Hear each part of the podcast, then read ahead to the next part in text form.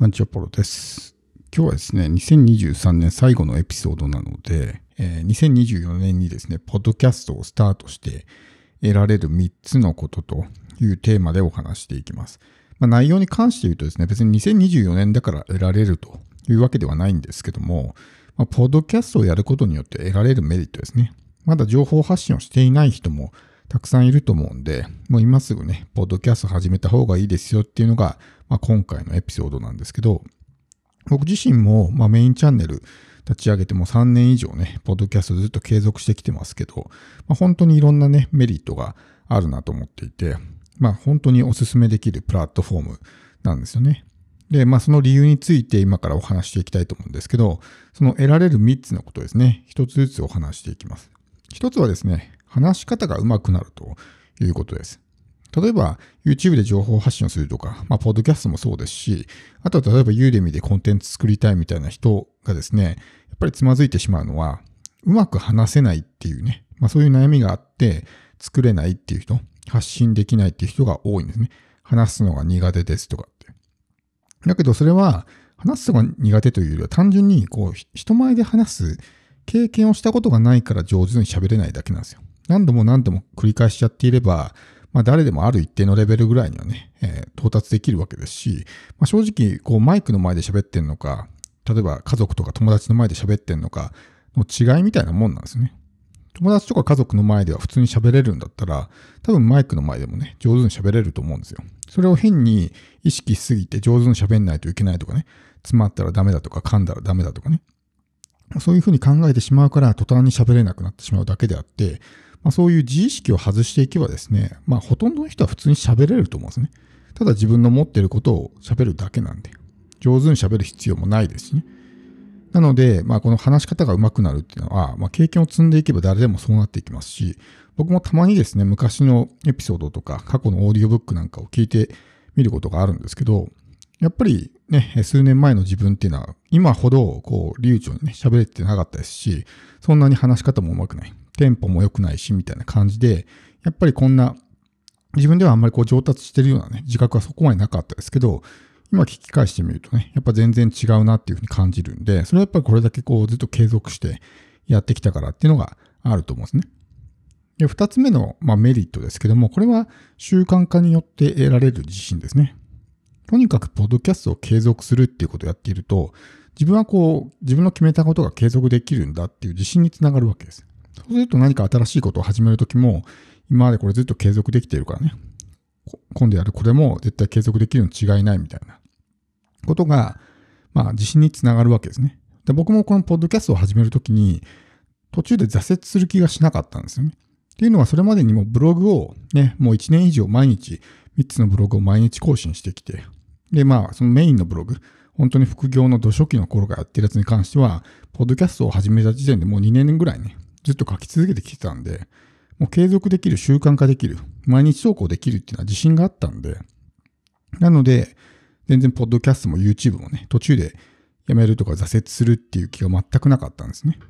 なので、こういった何かを習慣化して継続するっていうこと、この経験はですね、自分の自信につながる、何か新しいことをするときの自信につながるわけです。毎日目標を紙に書くとかね、そういうのって大事ですよとかってよく言われたりしますけど、そういったことにも生きてきますし、毎日英語を勉強するとかね、本読むとか、そういったことにも、ね、ポッドキャスト毎日やってるから自分はね、これもできるに違いないっていうふうに、まあ自信につながったりとかね、するんで、このポッドキャストを習慣化するっていうことによって、まあそういう一つの成功体験みたいな、自分はこれが継続できたっていう成功体験が得られると。そしてその成功体験が次のまた新しい挑戦につながっていくみたいな感じですよね。だから何か大きな結果を手にすることはできなくても、継続できたっていうだけでも十分ね、すごいことなんですね。ほとんどの人、おそらくもう9割以上の人はポッドキャストやっても続かないので、1年どころか半年も続かない人もね、たくさんいますし、海外のね、情報によると、もう2、3エピソードでね、やめてしまう人もすごい多いっていうふうにね、言ってたんで、それを例えば1年とか2年とかね、続けてるだけでもすごいことだと思いますし、特にこういう何か直接的なね、報酬が得られるわけでもない、特に何かお金がもらえるわけでもないのに、それをずっとやり続けるっていうのはね、すごいことだと思うんで、それっていうのは必ず自信につながりますから、とにかくやっぱ継続するっていうことはね、大事かなと思います。で、3つ目ですね。これはまあ、コンテンツが爆速で作れるということです。まあ、僕はコンテンツたくさんね、今まで作ってきましたし、これ今収録してるのが、えー、2023年12月29日なんですけど、ちょうど昨日ですね、えー、今年最後のオーディオブックの出版が終わって、2023年はですね、毎月1冊ずつオーディオブックを出してきたので、合計今35冊あるんですけど、大体一つのですね、オーディオブックを作るのに、まあ企画から収録とか全部納品まで入れても、どんだけかかってもまあ1週間かかんないですね。で、収録作業に関しては本当に2日とかで終わるんで、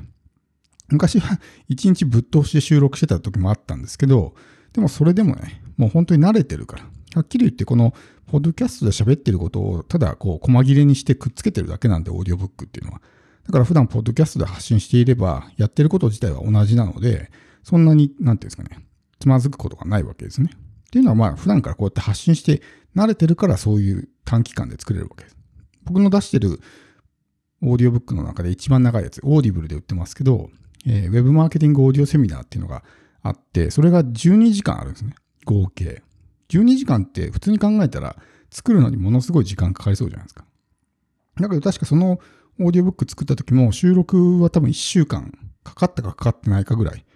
だったんですね。さすがに長いんでずっと喋るとさすがに疲れてしまうんで、まあこう何日かに分けて収録したんですけど、それでもまあ1週間あれば十分作れるぐらいのまあ勢いなわけですね。これぐらいこうスピード感あってコンテンツが作れるようになると、コンテンツが量産できるようになるわけです。だから、オーディオブックも35冊あるし、ユーデミも今41講座あるっていうのは、そういった形で、まあ基本的に一発撮りで、無編集でね、そのままこう台本も作らずやるんで、早いんですね、とにかく。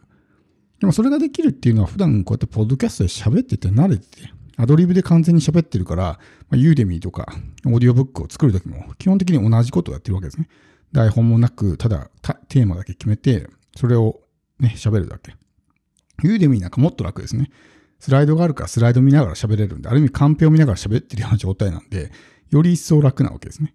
だからただ喋るだけだし、基本的にそういうね、えー、普段から喋り慣れてるから、途中で詰まったりとかね、無言になってしまったりとか、ね、えーとかあのーとかでね、そういった言葉がそう出てきてしまったりとかってこともほとんどないんで、一発撮りでいけるわけです。であれば、例えば5時間のね、コンテンツであれば、まあ2時間午前中収録して3時間午後収録して完成みたいなね、もう一発撮りでいけるんで。ってなるとコンテンツが爆速で作れるようになるんですけど、これっていうのはやっぱり普段からの経験があるから、慣れてるからできるっていうのがあると思うんですね。慣れてないと何度も何度もやり直して、5分のね、例えばコンテンツを作るのに、ね、30分かかったりとか、人によっては1日かかったりとかね、してしまうことがあるんで。やっぱりこのポッドキャストをやるっていうことは、コンテンツ作成とかにも生きてきますし、それは YouTube で発信するときとかもそうですね。そして、あとはアイデアですね。日々こうやって発信し続けてくる。僕はまあ、ポッドキャストであれば今、メインチャンネルは900エピソード以上ありますし、こっちのサブチャンネルの方も、まあ、120、30多分あると思うんですけど、やってきて、アイデアを考えないといけないわけですよ。で、これってもう本当にね、こう常にアイデアとの勝負なので、自分で考えるっていうことをしないと、途中でネタが切れて発信が止まってしまうわけですね。でもそこでも、とにかく頭をね、えー、回転させて、ネタをひねり出すことによって、コンテンツを作るときも、ネタがポンポン降ってくるようになるんですね。それは普段からそういう訓練をしてるから、アイデアがどんどん出てくる。コンテンツを作りたくても、ネタが思い浮かびませんっていうのはね、それで量産できないみたいな人も多いんですけど、それは多分こう、アイデアを出すっていう訓練。まあ、経験があんまりないから、そういったネタが出てこなくて作れないっていう状態になってしまうと思うんですよ。だけどこうやって日々発信していればですね、もうネタを考えるってのはもう日常的にやってることなんで、そんなにこうネタネタネタ出しで詰まってしまうとかね、そういったことも少なくなるわけですね。なので、